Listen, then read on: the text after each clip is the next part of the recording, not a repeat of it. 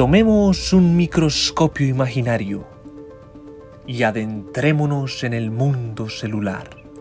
Observemos cómo el ADN se replica. La ADN polimerasa velozmente y sin problema replica la hebra líder en la dirección 3'5'. En 1967, Reiji Okazaki y Tsuneko Okazaki descubrieron que la replicación en la otra hebra era discontinua y por bloques. Y esos bloques eran unidos por la enzima ligasa. Fragmentos de Okazaki Podcast. Retazos científicos en audio, ligando el conocimiento.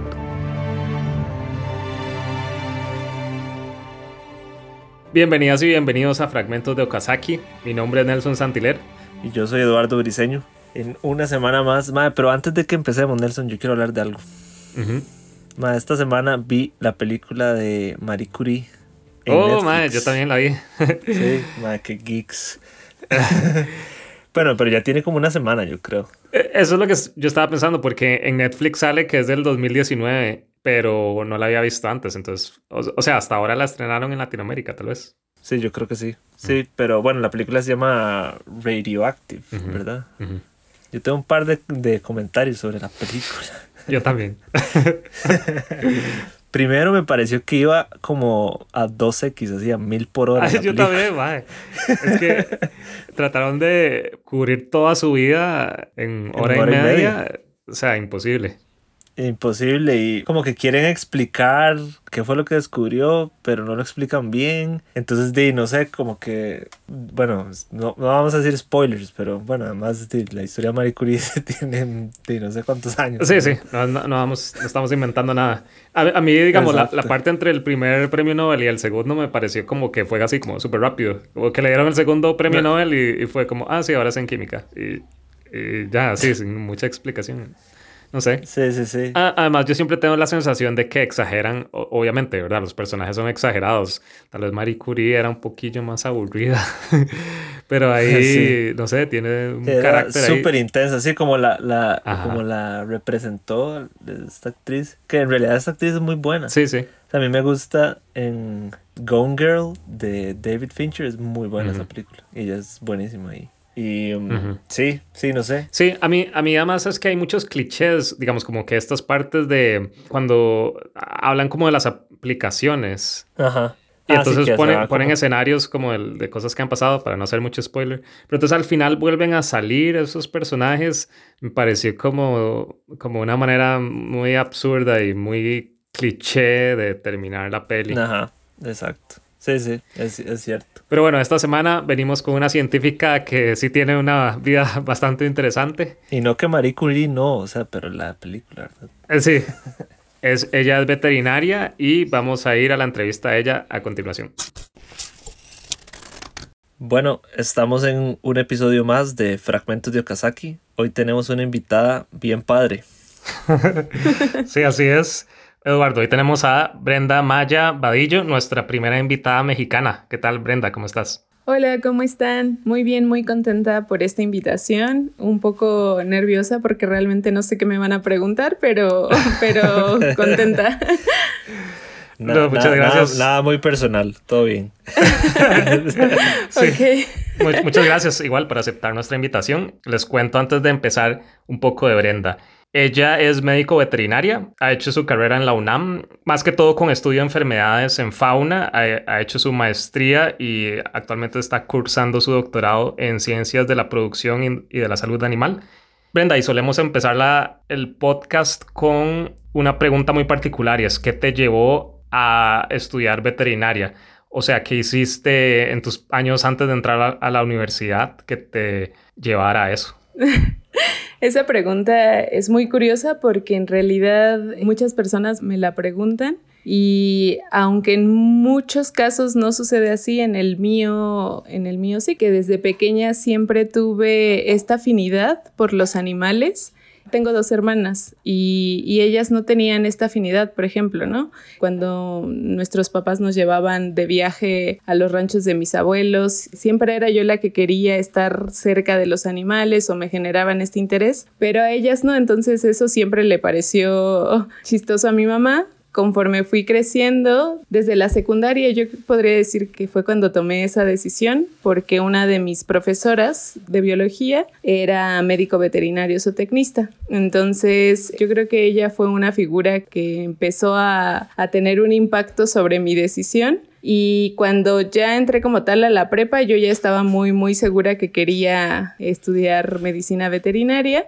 Y recuerdo que mi mamá me preguntó, ¿estás segura que quieres estudiar medicina veterinaria? ¿No quieres estudiar medicina humana? Y en ese momento le dije que no, que a mí no me gustaban ni me caían también los humanos. Entonces, que estaba completamente segura de mi decisión y afortunadamente siempre tuve su apoyo. Entonces, fue una decisión sencilla y podría decir que desde pequeña la, la fui tomando. Y ahora que mencionabas la medicina humana, uno cuando piensa en un veterinario piensa en, sí, medicina animal, pero ok, te encargas de, no sé, de cuidar de, de perros, gatos, de vacunaciones, de todo este tipo de cosas. Contanos un poco por qué el área de investigación y no la veterinaria clínica. Esa también es una muy buena pregunta y igual hace poco, creo que fue la semana pasada, un compañero me, invitó a dar una plática a sus alumnos de primer semestre. Entonces, eh, lo que les platicaba a ellos en ese momento es que siempre desde que entré tuve esta fijación por los perros, las pequeñas especies, principalmente perros y gatos. Y yo creo que desde primer semestre hasta prácticamente los últimos de la carrera, yo siempre creí que me iba a dedicar a, la clínica de pequeñas especies y también tuve la fortuna de trabajar en una clínica pero al final cuando pude llevar algunas materias ya con mucho más profundidad y estar trabajando en, esta clínica, me di cuenta que no me llenaba por completo y no me veía todos los días con una misma rutina en una clínica y estar en un mismo sitio, ¿no? Siempre he sido bastante movible, todo el tiempo quiero estarme moviendo, haciendo muchas cosas. Entonces, la investigación, digamos que a la par de la clínica era lo que me gustaba mucho y específicamente el trabajar con enfermedades infecciosas y de manera particular con virus y actualmente puedo decir que llena por completo mis expectativas. Puedo realizar desde planear, hacerme una pregunta como tal de investigación, formular hipótesis, salir a campo, plantearme todos estos objetivos, regresar, trabajar en laboratorio, analizar, escribir divulgar eso, puedo decir que es lo que me llena por completo y nunca, nunca, nunca ha sido aburrido, al contrario, siempre ha sido un reto y, yo creo que estoy en el camino correcto. Qué bien. Qué bien, sí. A pesar de que en tu laboratorio trabajan con diferentes enfermedades entre humanos y animales, vos particularmente te has enfocado en influenza A, pero entonces expliquémosle a la audiencia primero qué es influenza.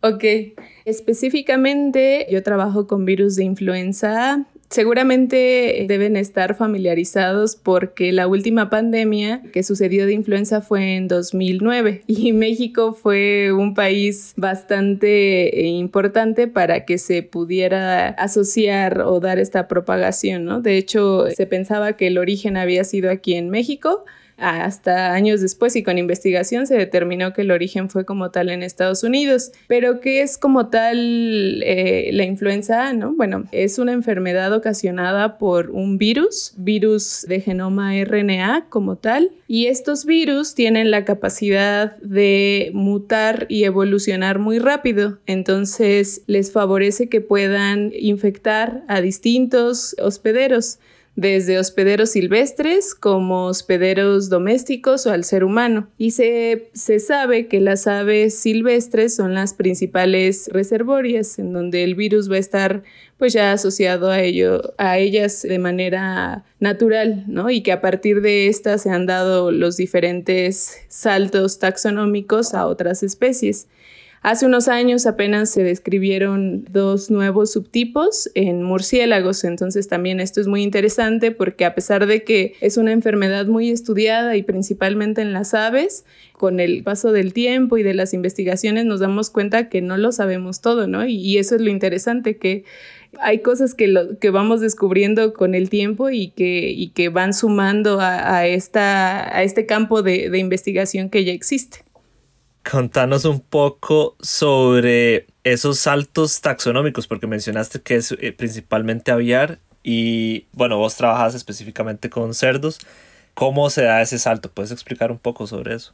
Sí, sí, sí. Vamos a empezar desde lo más sencillo, que es que exista una interacción entre estos hospederos, ¿no? Ya sea aves silvestres, cerdo asilvestrado o cerdo doméstico o alguna ave doméstica, entre otros. Y además de eso, pues se necesitan muchos factores en ese momento, tanto propios del virus, propios de la especie, y de las especies que van a estar interaccionando y propios del ambiente para que se pueda dar este salto taxonómico. Si todos estos factores eh, se dan como tal, estos virus lo que hacen es pasar de un hospedero a otro y lo que necesitan es atravesar un montón de barreras inmunológicas. Y una vez que llegan a las células, necesitan fijarse a unos receptores que van a estar en ellas. Si ese virus logra fijarse y además logra entrar y además logra replicarse, puede darse esta adaptación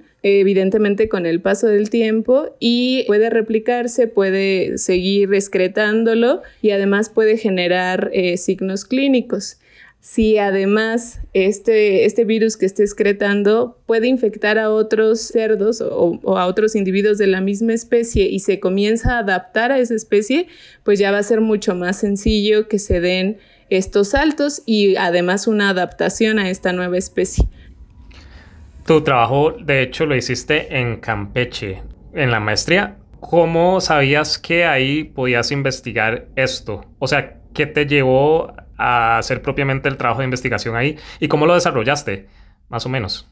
La verdad es que ese trabajo eh, para mí es muy emotivo porque fue algo que salió a través de, otra compañera del laboratorio de investigación del Departamento de Cerdos, igual de la Facultad de Medicina Veterinaria, en el cual ella había ganado como tal un proyecto para trabajar con cerdos asilvestrados. Ya había trabajado como tal en el pasado con, con cerdos asilvestrados, pero del norte del país. Ahí ya estaban muy bien descritas las poblaciones que se encontraban en, sobre todo en Baja California, porque en Estados Unidos existen muchos problemas con esta especie, con estos cerdos asilvestrados que son especies exóticas e invasoras. Entonces, pues al tener contacto con la frontera con México, pues las poblaciones como tal de Estados Unidos pasaban a, México. Entonces ella estuvo trabajando en, un en el pasado con, con esos cerdos asilvestrados y decidió escribir un proyecto, eh, lo gana como tal y en ese momento yo estaba titulándome de la licenciatura.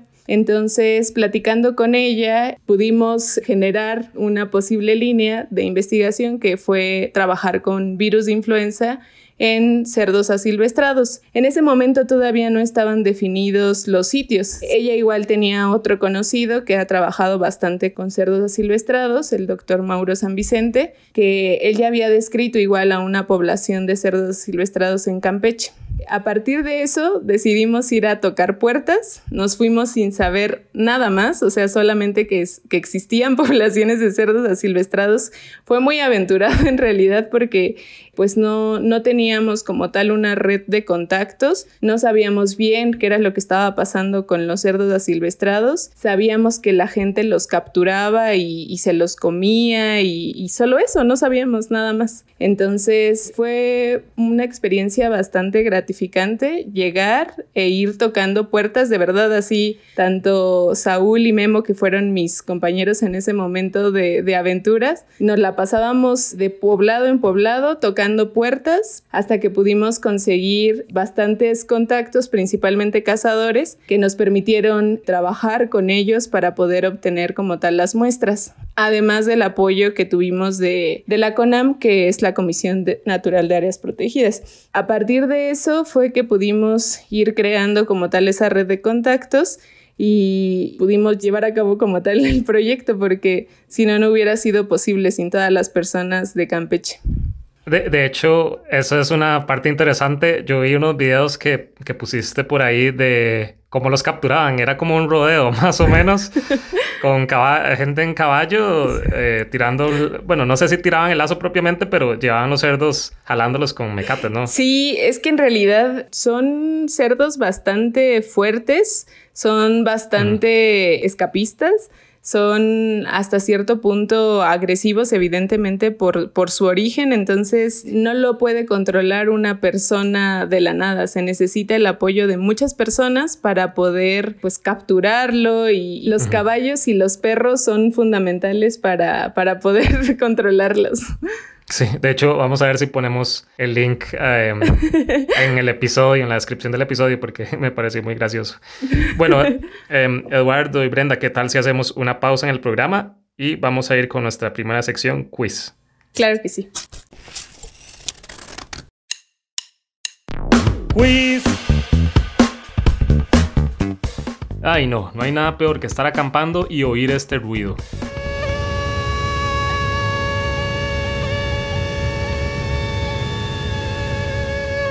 Este zumbido lo hace A. Un mosquito, B. Una abeja o C. Una termita. El causante de este molesto sonido es A.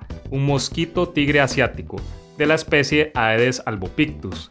Al igual que su primillo más conocido en Latinoamérica, el Aedes aegypti, son transmisores de los virus del dengue y chikungunya. Recientemente se han hecho estudios probando trampas sonoras que reproducen frecuencias similares a las del vuelo de las hembras. Con esto logran atraer y capturar machos, controlando así sus poblaciones. Los créditos de este audio son para la página del Servicio de Investigación Agrícola estadounidense. Estamos de vuelta con Brenda y tengo una pregunta dentro de los cerdos este virus se está modificando o diversificando de alguna manera? Es probable. Realmente yo no, no evalué esa parte me faltó más tiempo, o sea, podríamos hacerlo y es la intención. La tasa de mutación de estos virus es bastante alta comparada con otros virus, entonces se va modificando en las poblaciones. Por ejemplo, el ejemplo clásico es el del ser humano, por eso nos tienen que vacunar cada año con una nueva vacuna, porque en realidad están cambiando constantemente es muy probable que lo que esté sucediendo en el caso de los cerdos asilvestrados sea algo similar y ahora que vamos a regresar a trabajar con ellos probablemente encontremos otros subtipos o si encontramos el mismo subtipo probablemente ya tenga algunos cambios entonces sí sí es, eh, es normal y es natural. Y ahora a partir de esa pregunta yo quisiera hacer otra relacionada. Mm, ahora mencionaste al principio la gripe en el 2009 por influenza. Creo que la gripe española también, ¿no? Fue también una pandemia por influenza. Actualmente tenemos la de coronavirus. Siento que la de coronavirus nos agarró como eh, descoordinados a la humanidad. O sea, no tuvimos respuesta. Por eso hemos tenido que hacer esta cuarentena. En el caso de influenza, podríamos llegar a una pandemia similar, o sea, que no estemos preparados para combatirla? Eh, podría ser en realidad el caso de coronavirus y de influenza, pues sí son, son casos distintos, empezando por el hecho de que son virus distintos y el comportamiento también es, es distinto. Aunque ambos son virus respiratorios, en el caso de, de los seres humanos, pues el comportamiento es distinto. Entonces, evidentemente tenemos mucho más experiencia con el recorrido histórico como tal de, de influenza porque las pandemias se han presentado ya desde hace mucho tiempo, ¿no? Desde los siglos pasados. En el caso de coronavirus sí teníamos un recorrido menor en cuanto a esa experiencia con las pandemias que, pues, o los problemas que estaba ocasionando pero no estamos libres o seguros de que eh, la próxima pandemia y si es eh, causada por, por influenza la vamos a saber sobrellevar muy bien, ¿no? En realidad, por más que la ciencia intente predecir y, por más que intentemos siempre eh, saber qué puede pasar después y, y armar toda esta cuestión de modelos matemáticos para intentar entender todo esto, siempre puede salir todo distinto, ¿no? Porque finalmente estamos trabajando con eh, sistemas biológicos, nosotros como tal, los seres humanos, los animales, y en el caso particular de, de los virus pueden cambiar, pueden mutar, pueden generarse quizá variantes, o sea, evidentemente sí tenemos mucho más recorrido y experiencia con influenza, pero no estamos absueltos de que no lo podamos controlar de una manera adecuada en un futuro. Ok, qué salvada. Porque otra pandemia así seguía. ¿Qué otras preguntas buscas responder con tu tesis de doctorado? Y también, amarrado a esa pregunta, ¿qué otras enfermedades tropicales te gustaría abordar aparte de la influenza? O, o si eso es algo que pensas a futuro o no, no sé, contanos un poco. Sí, e, eso igual es interesante porque en realidad me tiene bastante emocionada el tema como tal de doctorado. Lo que ahora estoy buscando como tal es la relación que puede existir entre la fragmentación del paisaje con el virus de influenza los virus de influenza en distintos hospederos, tanto silvestres, específicamente los murciélagos y las aves, como domésticos, eh, igual el caso de las aves, los cerdos, eh, los perros, los equinos y también este papel, para no olvidarlo, de los cerdos asilvestrados. Entonces, yo podría decir que el objetivo principal o lo que, lo que estamos tratando de aportar pues es esta generación de, de, conocimiento entre si existe o no una relación de la fragmentación del paisaje con la emergencia de estos virus. Sabemos que existe una, un, un, efecto como tal en la respuesta de los hospederos, principalmente de los hospederos silvestres, pero no sabemos qué está sucediendo con los virus de influenza asociados a ellos, ¿no? Y sobre todo con este, este proceso ecológico. Además, y específicamente en Campeche, pues cada vez se vive más esta fragmentación del, del paisaje por actividades humanas como la ganadería, la agricultura. Entonces, también va un poco por ahí medir cómo está este, afectando ¿no? la, fragmentación del paisaje a todas estas comunidades de animales silvestres y específicamente cómo está relacionándose igual con, con los cerdos asilvestrados. Todas estas actividades humanas están generando cambios graves en los ecosistemas y están favoreciendo la transmisión de enfermedades. Entonces va un poco por ahí lo, lo que estamos buscando y además de todo esto, pues siempre tratando de, de tener esta relación con la salud animal y salud pública que están relacionadas por completo y que no pueden separarse, ¿no? Porque finalmente son una, ¿no? Entonces va por ahí más o menos eh, los aportes que, que queremos eh, dar a partir de este proyecto. ¿Y te gustaría trabajar después con algo más que influenza? Ah, sí, esa era la otra pregunta. En realidad sí he tenido la oportunidad de trabajar un poco con garrapatas, apoyando a un estudiante de licenciatura. Y ahora con este, este proyecto igual lo que se pretende es trabajar con, no solo con virus, ¿no? sino también con, con ectoparásitos, con endoparásitos me llama la atención, pero definitivamente si tuviera que elegir algún otro agente infeccioso, siempre elegiría alguno viral. Los coronavirus me parecen interesantes y quizás si tuviera que elegir, buscaría virus que tienen estas características multihospedero y sobre todo que tienden a ser zoonóticos, es decir, que pasen de, de los animales a los humanos, así como de los humanos a los animales. Eso es lo que me llamaría la atención y podría seleccionar algún virus con esas características, como es el caso también de los coronavirus. Hagamos un pequeño break y ahorita volvemos con Brenda y la última sección. Hola gente, estamos en una nueva pregunta de Eric.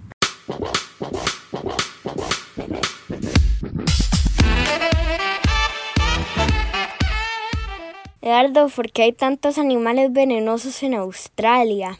Es cierto, Australia tiene la reputación de tener una gran colección de animales muy venenosos, como la serpiente taipán terrestre, el pulpo de anillos azules, la medusa cuadrada australiana y hasta un caracol que puede ser mortal. Demasiado chiva. Jamás iría a Australia. No hay que tener miedo, pero sí cuidado, si no uno jamás saldría de la casa. Además, las muertes por estas especies ocurren muy poco. Por ejemplo, este año fue la primera muerte por una medusa cuadrada en Australia, en casi 15 años, la última en 2006. Bueno, pero ¿por qué hay tantos ahí? Hablemos de las serpientes. Acuérdense que hace miles de millones de años los continentes que hoy conocemos formaban una gran masa continental. África, Sudamérica, India, Australia y Antártica estaban unidos, y poco a poco se fueron separando. En todos esos menos Antártica hay serpientes venenosas. Claro, son reptiles y es muy frío para que sobrevivan. Ajá, entonces es muy posible que en esa gran masa continental viviera el ancestro de las serpientes venenosas. Ah, Australia en realidad tiene una gran diversidad de serpientes, unas muy venenosas, otras no tanto. Igual pasa con arañas, pulpos, etc. di como en cualquier parte del mundo. Exacto, pero las personas de la televisión tienden a exagerar las cosas. Ahora bien, porque hay algunas tan venenosas? Hablemos de Alicia en el País de las Maravillas. You've been gone too long, Alice. Oh, esa película me gusta. La Reina Roja, que le dice a Alicia que tiene que correr y correr para quedarse en el mismo lugar. Eso mismo, cuando dos especies compiten una contra la otra, el depredador contra su presa, uno de los dos tiene ventaja, pero solo por cierto tiempo, hasta que el otro logra alcanzarlo y retomar esa posición ganadora, como si estuvieran corriendo lo más rápido posible para quedarse en el mismo lugar. O sea, es una guerra infinita.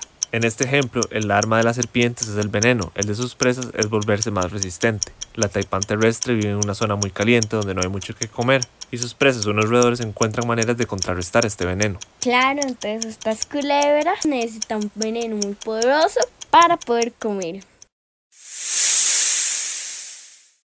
Estamos de vuelta con Brenda ya en la última sección del programa y Brenda, esta es nuestra sección de preguntas rápidas, que son como de respuesta un poco más espontánea que pensarlo mucho.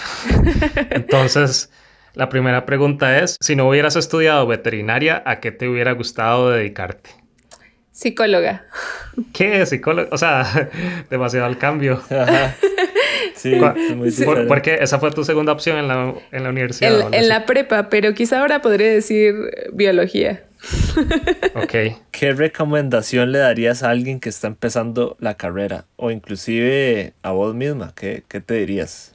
No te dejes encasillar por lo que todos piensen de ti, a lo que te vas a dedicar o específicamente lo que dicen que es la mejor opción, tanto por un futuro económico como por la cuestión laboral. Simplemente tienen abiertas todas estas posibilidades porque puedes llegar a trabajar o terminar trabajando con algo que jamás esperaste. Así me sucedió a mí.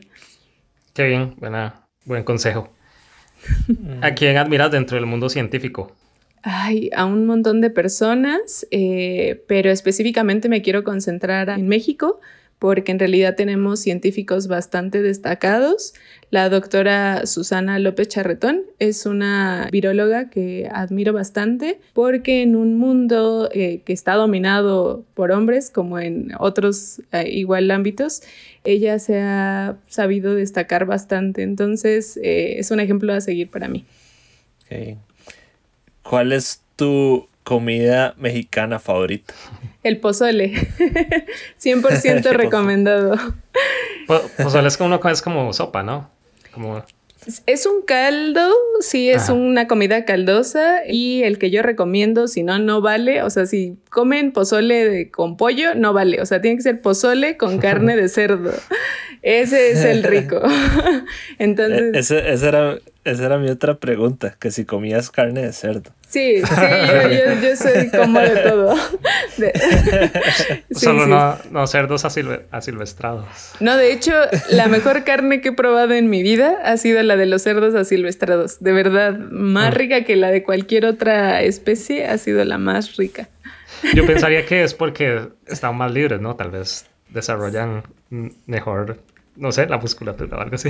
Sí, sí, sí, justo tiene que ver que, que el músculo está eh, bastante bien marmoleado porque pues tienen hábitos distintos y además se alimentan mucho de la semilla de la palma de aceite que lamentablemente cada vez crece más las plantaciones ahí en el sureste y entonces está bastante bien marmoleada su carne, sabe muy rica, la, la recomiendo si en algún momento tienen la oportunidad o vienen a México, los invito. Bueno, de hecho, hablando de eso, si uno viajara como turista a Ciudad de México, ¿cuál sería una atracción imperdible? Así que no sea lo tradicional como las pirámides, ¿qué, qué recomendarías visitar? Pero en todo México o solo la Ciudad de México? Bueno, no sé, yo ¿O, o cuál es el lugar para vos? Sí. Sí, tendríamos que dividirlo por estado porque en realidad creo que todo el país tiene sus, sus así pequeñas cosas que jamás te puedes perder. Pero si tuviera que seleccionar un estado de México sería Chiapas. Yo creo que Chiapas lo tiene todo, desde ecosistemas muy diversos hasta costumbres, comida. De verdad es muy bonito conocer la selva lacandona, por ejemplo, o este, estar en los pequeños pueblos, los pueblos indígenas, todo. O sea, realmente no se pueden perder todo Chiapas. ok, buena recomendación. Última pregunta cliché. ¿El chavo del 8 o el Chapulín Colorado? Siempre me gustó más el Chavo del 8, la verdad. Son muy fan ustedes. Bueno, Costa Rica en general es muy fan del Chavo del 8. Bueno, de Chespirito, ¿verdad? Sí, sí, hay, muchísimos. Yo creo que gente como de nuestra edad ya más jóvenes ya, ya no, ya se perdió eso. Sí, yo, creo que es porque lo daban en televisión abierta. Antes no había cable tan, no era tan usual. Entonces, probablemente por eso. Sí, sí, sí, es, es, querido también, es muy querido en México. Yo crecí con el Chavo del Ocho también. Brenda, ¿a dónde te ves dentro de cinco años? ¿Qué te gustaría estar haciendo?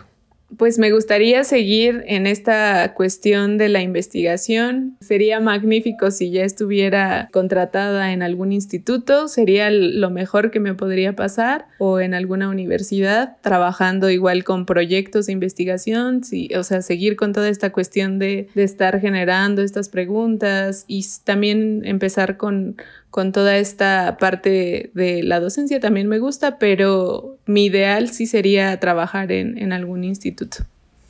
Ok. Qué, bueno. Lo hicimos de nuevo, Nelson. Muchísimas gracias, Brenda.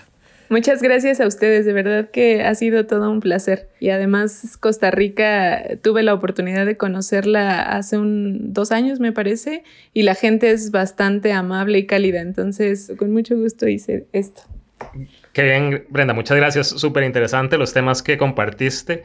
Yo creo que el tema de enfermedades, bueno, zoonóticas, está más interesante que nunca con todo lo que está pasando en el mundo ahora. Y la verdad es que compartiste un montón de información muy buena, muy, muy agradable, además eh, la manera en que hablas. Entonces, muchas gracias por eh, tu tiempo. Gracias a ustedes. Un abrazo para todos. Gracias. Buenísimo. Igual a vos. Y vamos con nuestra última sección, materiales y métodos.